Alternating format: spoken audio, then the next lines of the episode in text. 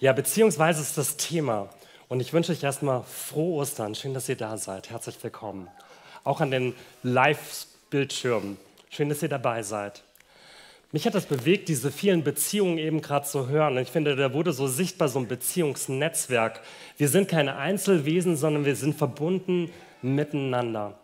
Und ich finde, diese ganze Woche hier in der FEG, das war ein Verbundensein. Ich weiß nicht, ob ihr so mit am Start wart, ob ihr am Freitag mit im Karfreitagsgottesdienst wart. Da stand dieses Kreuz mit beziehungsweise im Mittelpunkt. Und wir sind diese Station so durchgegangen und haben geschaut, ähm, wer taucht denn da auf und wie sind die Personen miteinander verbunden? Und was hat das mit meinen Beziehungen zu tun? Dann gestern Abend, da konnte ich leider nicht dabei sein, war das große Adonia-Konzert. Und es war der Knaller, habe ich gehört. Und das ganze Gemeindehaus war umgewandelt, eine riesige Bühne aufgebaut, das Haus brechend voll, gute Laune, ganz viele talentierte Sänger und Sängerinnen. Und jetzt heute ist Ostergottesdienst. Wie geht's dir heute an Ostern? Ich finde, ihr strahlt ganz viel gute Laune aus. Und ähm, ich mag dieses Bild da irgendwie, Wiese, Hasen, Eier oder so. Das bringt bei mir zumindest Ostern so zum Klingen. Und auch weit wegfahren, irgendwelche Familienleute treffen und Beziehungen leben. So Ostern so richtig feiern. Ist dir zum Feiern zumute? Und was feierst denn du heute? Was steht denn so bei dir im Ranking im Mittelpunkt? Was feierst du so richtig ab an Ostern? Ich muss sagen, ich feiere alles so, was auf diesem Bild ist. So, ich esse gern Eier, Schokolade. Ich liebe es, meine Verwandten zu sehen. Aber eine Sache steht noch ein bisschen mehr im Fokus. Und das ist das zweite hier: die Auferstehung von Jesus. Die Geschichte von Ostern. Und mir geht es irgendwie jedes Jahr wieder, ähm, ich stehe hier vorne, ich muss meistens predigen an Ostern, aber das hilft mir auch so ein bisschen in dieser Geschichte anzukommen. Ich muss wieder neu hinschauen. Ostern ist irgendwie so lange weg, schon zwölf Monate wieder. Ja, Auferstehung ist wichtig, das ist gut, das ist was Zentrales. Ich habe auf Fokus gelesen, für die Christen ist Ostern das wichtigste Fest. Aber Auferstehung, was bedeutet das für dich in deinem Leben? Kommst du da so emotional an? Und deswegen will ich so am Anfang beten von diesem Gottesdienst, von dieser Predigt, dass Jesus uns berührt, dass der uns vielleicht so neu zeigt, der Punkt ist jetzt gerade für dich wichtig. Ich bete. Jesus, danke für diesen Gottesdienst, dass wir so eine große Gemeinschaft haben, dass wir heute hier an Ostern nicht alleine sind, sondern dass wir über Bildschirme, über Sitzplätze miteinander und mit dir verbunden sind. Und Jesus, wir glauben daran, dass du lebendig bist, dass du lebst und dass du mit deinem Heiligen Geist sprechen kannst zu uns direkt ins Herz hinein. Und du weißt gerade, wie nah wir so an Ostern dran sind, ob das weit weg ist oder ob das ganz lebendig bei uns ist. Und ich bitte dich, dass du diesen Gottesdienst, diese Predigt gebrauchst, um unsere Herzen zu verändern. In Jesu Namen, Amen. Vielleicht ging es dir eben so bei diesem Bild, grüne Wiesen, Hasen, Eier, nichts für mich. Ich fühle mich überhaupt nicht nach Feiern dann geht es hier so ein bisschen wie meiner Friseurin. Die hat so ein Ja, aber auf den Lippen gehabt. Ja, aber es ist so viel Mist passiert in letzter Zeit. Da waren so viele Nachrichten, schlechte Nachrichten, Ukraine-Krieg, dann die hohe Inflation, Kostendruck, wenig Finanzen. Oder dir geht es wie einer Bekannten von mir, die wollte ihren Onkel einfach so besuchen und der hat ihr erzählt, dass, sie, dass er schwer krank ist. Und sie war total traurig, weil sie eine ganz enge Beziehung zu dem hat. Vielleicht geht es dir so wie mit diesem Bad Smiley. Ja, aber. Und deswegen gehört das auch ins Beziehungsnetzwerk hier rein.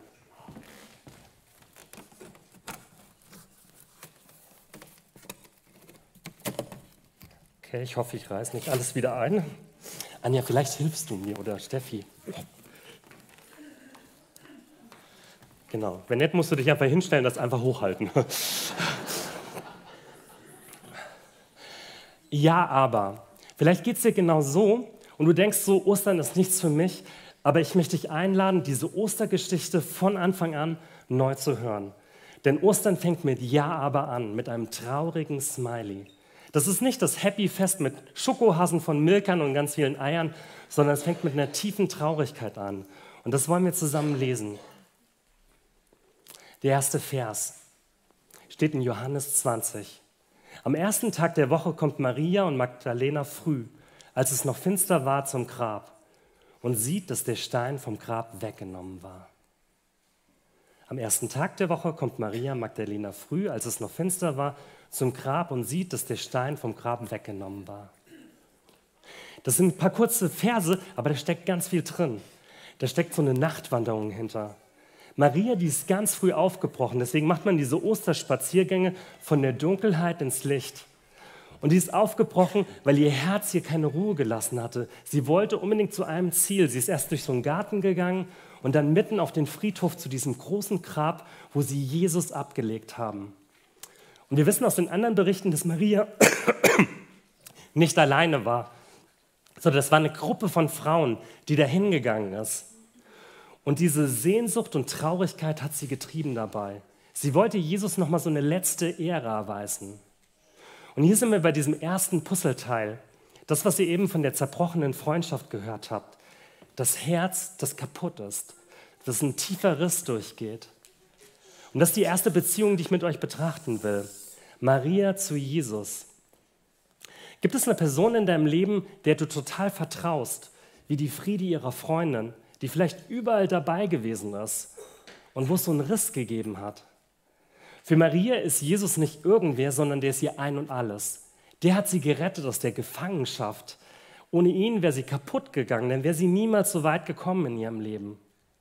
Jesus, ähm, mit dem hat sie diese Station durchgegangen. Wir, ähm, wir hatten vor drei Wochen diese Geschichte mit Lazarus. Sie war dabei. Am Kreuz stand sie mit wenigen Personen bis zum letzten Atemzug bei Jesus. Und jetzt am Grab ist sie wieder da. Und da merkt man so eine ganz tiefe Liebe von ihr. Und die Ostergeschichte, die fängt mit Zerbrochenheit an. Und wenn du traurig bist, irgendwas, das was kaputt gegangen bist, dann bist du genau richtig. Und stellt euch jetzt so vor, die kommt durch diesen Garten hingelaufen zu dem offenen Grab, sie sieht diesen Stein weggewälzt. Was denkt sie da? Jesus ist auferstanden. Nein, das denkt sie nicht. Das ist eher so, ich will das mal im Bild umschreiben, stell dir vor, du kommst auf den Friedhof und der Sarg deines Angehörigen ist weg. Das ist einfach nur ein tiefes Loch. Und sie verstört das eher mehr. Der letzte Ort, wo ich jetzt noch trauen will, der ist weg. Wir ähm, stoppen hier mal in dieser Beziehung von Maria und gehen einen Schritt weiter. Denn jetzt kommt eine neue Beziehung ins Spiel. Johannes und Petrus. Ihr habt eben das Video gesehen von meiner kleinen Tochter, der Lottie und dem Bennett. Und die zwei sind wirklich ganz dicke, dicke Freunde. Und die Lottie hat mir gestern erst erzählt, dass sie ihn heiraten will, auf jeden Fall. Mal schauen. Und, und Johannes und Petrus, die sind auch richtig dicke miteinander. Sie kennen sich seit frühester Kindheit, die haben zusammen gearbeitet. Und der Petrus, der ist so ein bisschen älter wie der Johannes. Und die beiden ziehen äh, miteinander durchs Leben. Und auch in dieser Situation sind sie zu Hause. Maria, die stürmt zu den Jüngern hin und Johannes und Petrus sind die Ersten, die loslaufen. Und als ich die Geschichte so nachgelesen habe, ich lese euch das jetzt nicht alles vor, da ist mir so bewusst geworden, welche Dynamik dahinter ist. Da steht, die lieferten sich ein richtiges Wettrennen, da wo die Jünger waren, hin zum Grab von Jesus. Die wollten das sehen. Stimmt das, was Maria erzählt hat? Und hier sieht man, dass Johannes ein bisschen fitter war. Ich weiß nicht, ob er Fitnessstudio gemacht hat oder ein Jogger war. Auf jeden Fall jünger war er. Er hat Petrus abgehangen. Er hat ihn überholt und war als erstes am Grab. Aber Johannes, der war auch so respektvoll, der hat dann gewartet, bis Petrus da war. Und dann stehen die beiden jetzt ähm, vor dieser Grabkammer. Und jetzt will ich mit euch lesen, ähm, wie diese Beziehung weitergeht, was da passiert. Als Simon Petrus ankam, ging er gleich in die Grabkammer. Er sah die Leinenbinden daliegen und das Schweißtuch, das sein Gesicht bedeckt hatte. Das lag getrennt von dem Leinenzeug und dem zusammengerollt an einem eigenen Ort. Das Wort, was da so steht für das Sehen, das könnte man so wie so ein Detektiv, der einen Tatort untersucht, der schaut ganz genau hin, was ist hier passiert, was ist hier merkwürdig. Und es sieht ein bisschen anders aus wie mein ähm, Schlafzimmer, wenn ich das morgens verlasse. Es ist alles ganz ordentlich. Die Leinenbinden sind zusammengelegt. Das Schweißtuch liegt ganz ordentlich auf der anderen Seite. Also wenn es jetzt ein Grabräuber gewesen wäre, der hätte wahrscheinlich alles ähm, zerfetzt und liegen gelassen, so wie es ist. Und der Petrus sieht das so und er überlegt, aber er kommt nicht zu dem Schluss, Jesus ist auferstanden. Warum nicht? Was hindert ihn, das so zusammenzufügen, die Indizien? Und es liegt daran, dass der Petrus eine ganz riesen Last mit sich rumträgt der hat eine Schuld auf sich geladen. Er hat Jesus im entscheidenden Moment alleine gelassen. Er hat immer wieder diesen Satz, ich habe den größten Fehler meines Lebens gemacht, die wichtigste Person im Stich gelassen. Und deswegen kann er das nicht sehen, was an Ostern passiert. Und wenn es dir heute Morgen vielleicht so geht, dass du irgendwas in dir rumträgst, was dir schwer macht, irgendwie zu Gott zu kommen, dann lass dir Zeit damit. Für den Petrus ist es noch nicht der Moment zu erkennen, wer Jesus wirklich ist. Der braucht noch eine Geschichte mehr. Der braucht noch einen Schritt mit Jesus zusammen, um das zu erkennen. Und jetzt ganz anders der Johannes. So heißt nämlich dieser andere Jünger, von dem die Rede ist. Jetzt ging auch der andere Jünger, der zuerst angekommen war, hinein, nach Petrus.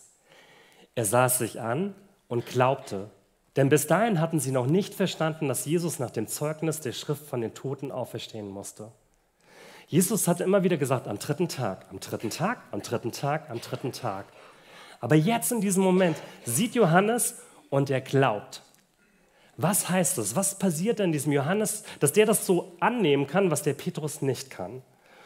Und um das ein bisschen praktischer zu machen, habe ich erstmal wieder ein Puzzleteil und ich übergebe das gleich mal. Wer kann das hinpuzzeln? Vielen Dank, liebe Anja. Sie hat übrigens das mega Puzzle gemacht. Hier dürfen wir gerne einen kleinen Zwischenapplaus geben.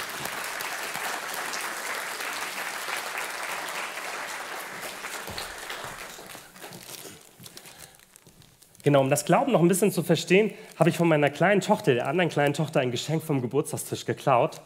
Und, und ich habe jetzt hier vorne ein mega Geschenk. Und ihr dürft nicht das Große aufpacken, sondern nur den Umschlag. Ähm, wer von euch, vielleicht von den Kindern, wäre bereit, das, okay, du hast dich als erstes gemeldet. Du darfst hier vorne hinkommen und vielleicht noch ganz gut zu wissen, da ist eine Überraschung, ein Geschenk wirklich für dich drin. Nimm dir mal den Umschlag, genau, kannst einfach abnehmen und reiß ihn ruhig auf. Geschenke aufreißen macht mehr Spaß. Okay, was hast du drin? 10 Euro. 10 Euro hat er gefunden. Genau, sind deine. Dein Geschenk, du darfst es mitnehmen. Das ist dein Osterngeschenk. Frohe Ostern wünsche ich dir.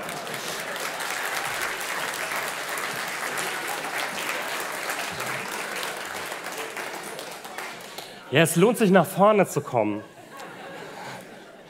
Das soll so ein kleines Bild dafür sein, was es heißt, zum Glauben zu kommen. Wir können noch so sehr stehen vor diesem Grab und das bestaunen und zu sagen, ja, Jesus ist auferstanden, wenn wir es nicht zu unserem Geschenk machen.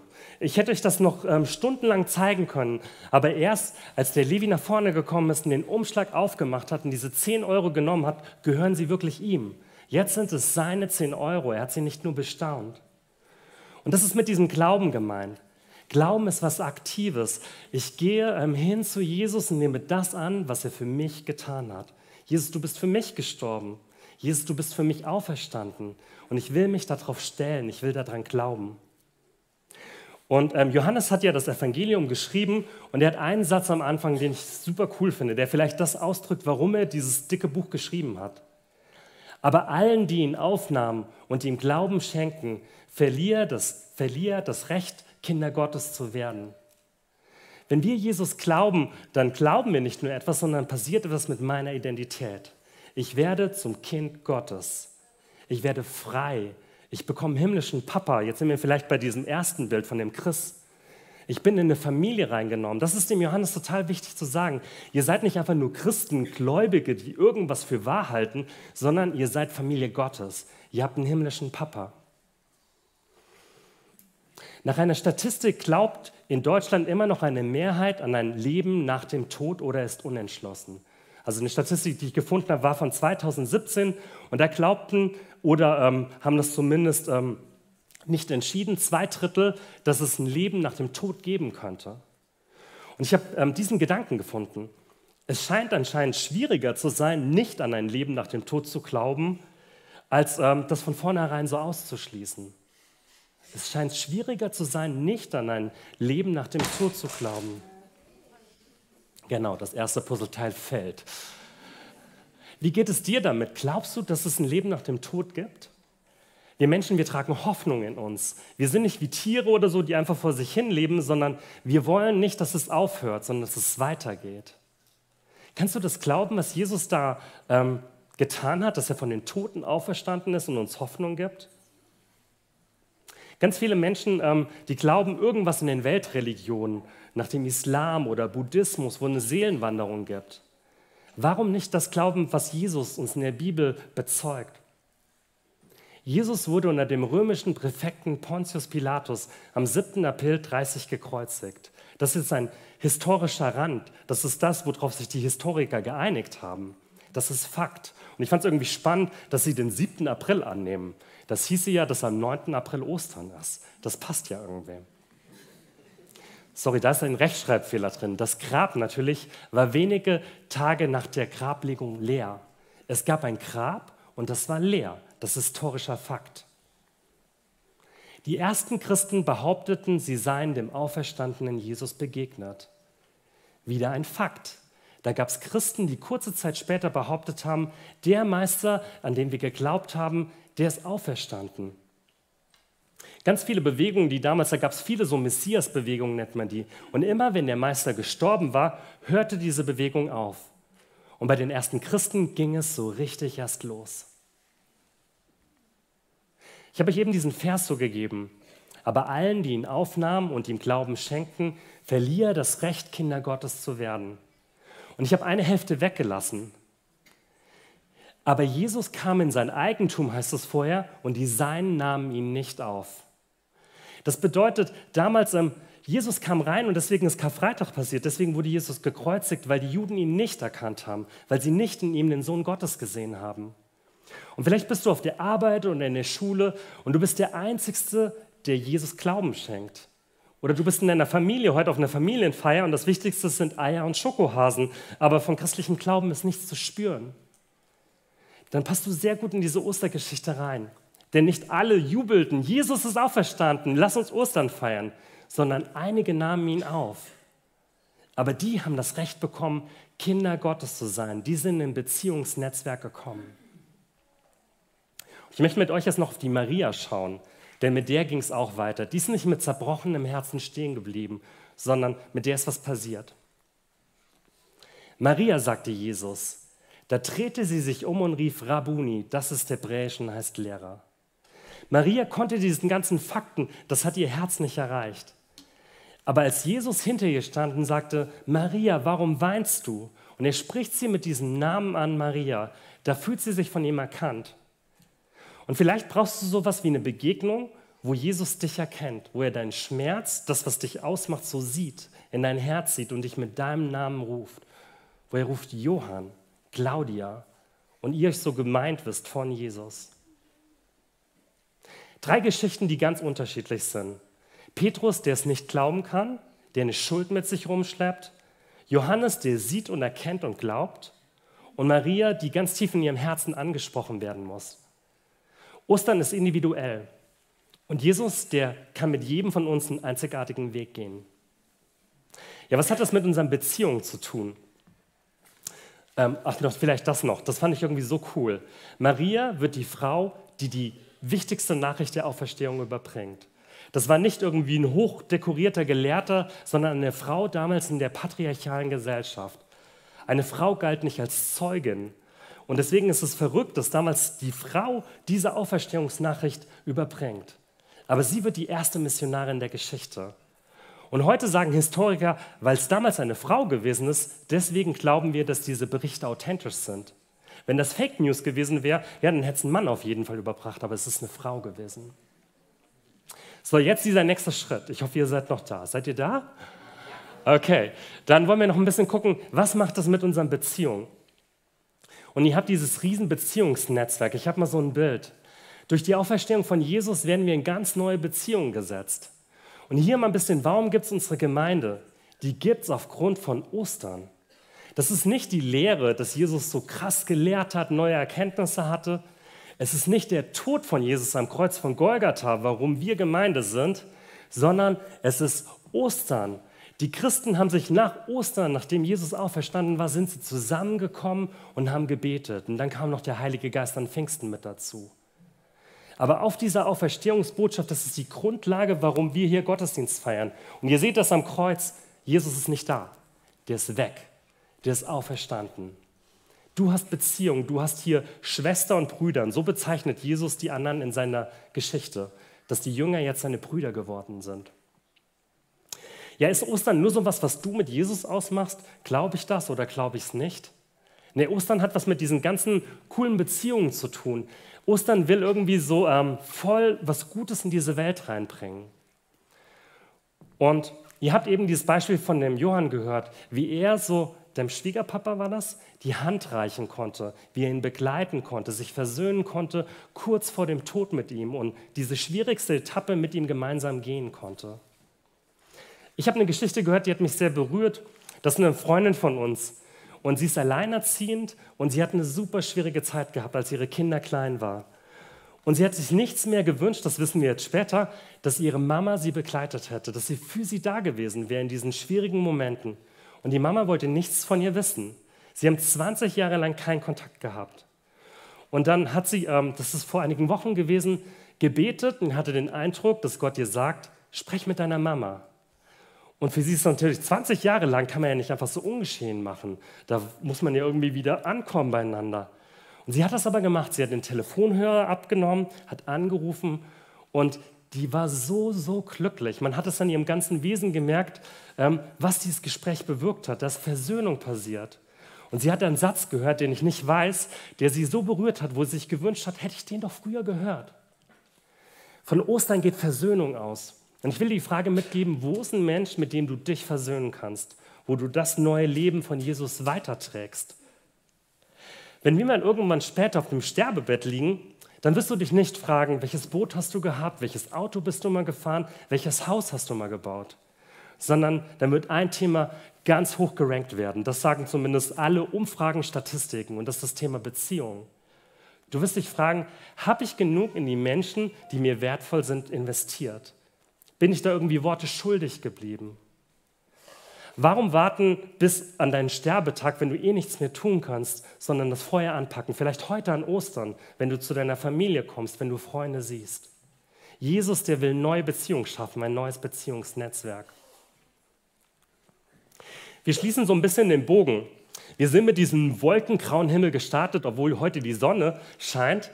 Und es war so ein bisschen, wenn ich mich nicht danach fühle, mich nicht bereit fühle, Ostern zu feiern, wenn ähm, diese schlechten Dinge sind, soll ich das jetzt alles wegkicken und wir machen einfach eine Hasenparty auf dem grünen Rasen? Ich glaube, das muss nicht sein. Ähm, es ist die Frage, welche Blickrichtung du hast, wo du stehst, ob du dich auf dieses Auferstehungswunder hinstellst und dahin die ähm, grauen Wolken anschaust. Ich habe euch erzählt von diesem Onkel, von der Bekannten. Sie hat ihn besucht und er hat ihr erzählt, ich habe Krebs und mir geht es richtig schlecht und das ist gerade alles mit mir. Und dann hat er den Satz weitergemacht, nicht mit aber, sondern mit und. Und Jesus lebt. Und, und das ist so cool irgendwie, wenn wir sagen können, das ist alles Mist. Und Jesus lebt. Ich komme gerade in der Uni nicht klar. Und Jesus lebt. Das öffnet so eine ganz neue Perspektive. Ich kann dieser Spannung dieser Welt aushalten und stehen bleiben und dahinsehen und aktiv Gutes vielleicht in Beziehungen bewirken. Was wäre, wenn du dein Aber durchstreichst und es durch ein Und ersetzt? Auferstehung, die Geschichte von Ostern. Wir sind so einen Weg gegangen mit verschiedenen Beziehungen durch die Geschichte mit Maria, mit Johannes, mit Petrus, die ganz unterschiedlich mit Ostern umgegangen sind. Und ihr seht irgendwie, dass hier in der Mitte ein Puzzleteil ist, was keinen Zettel hat. Und dieses Puzzleteil ist die Auferstehung von Jesus. Und die soll nicht hier vorne kleben, sondern die Frage ist, willst du die Auferstehung von Jesus in die Mitte deines Beziehungspuzzles setzen? Willst du sagen, Jesus, ich will dir neu vertrauen, heute an diesem ähm, 9. April. Ich will, ähm, dass deine Auferstehung meine Beziehung prägt. Dann bist du eingeladen, jetzt so dieses Gebet mitzubeten. Jesus, danke, dass wir jetzt gerade so dieses Wunder neu anschauen konnten, mit den ähm, damaligen Zeugen mitgehen konnten. Und Jesus, du weißt doch gerade, wo wir stehen, ob wir gerade so ein Ja und in unserem Kopf haben. Und ich bitte dich jetzt, dass du ähm, uns so zeigst, wie wir das machen können, dieses Puzzle in die Mitte unseres Beziehungsnetzwerks kleben können. Und Jesus, du weißt auch, wer vielleicht heute zum ersten Mal diese Nachricht hört. Und ich bitte dich, dass du ihn ansprichst, ihn bewegst und die Mitte seines Lebens wirst. In Jesu Namen. Amen.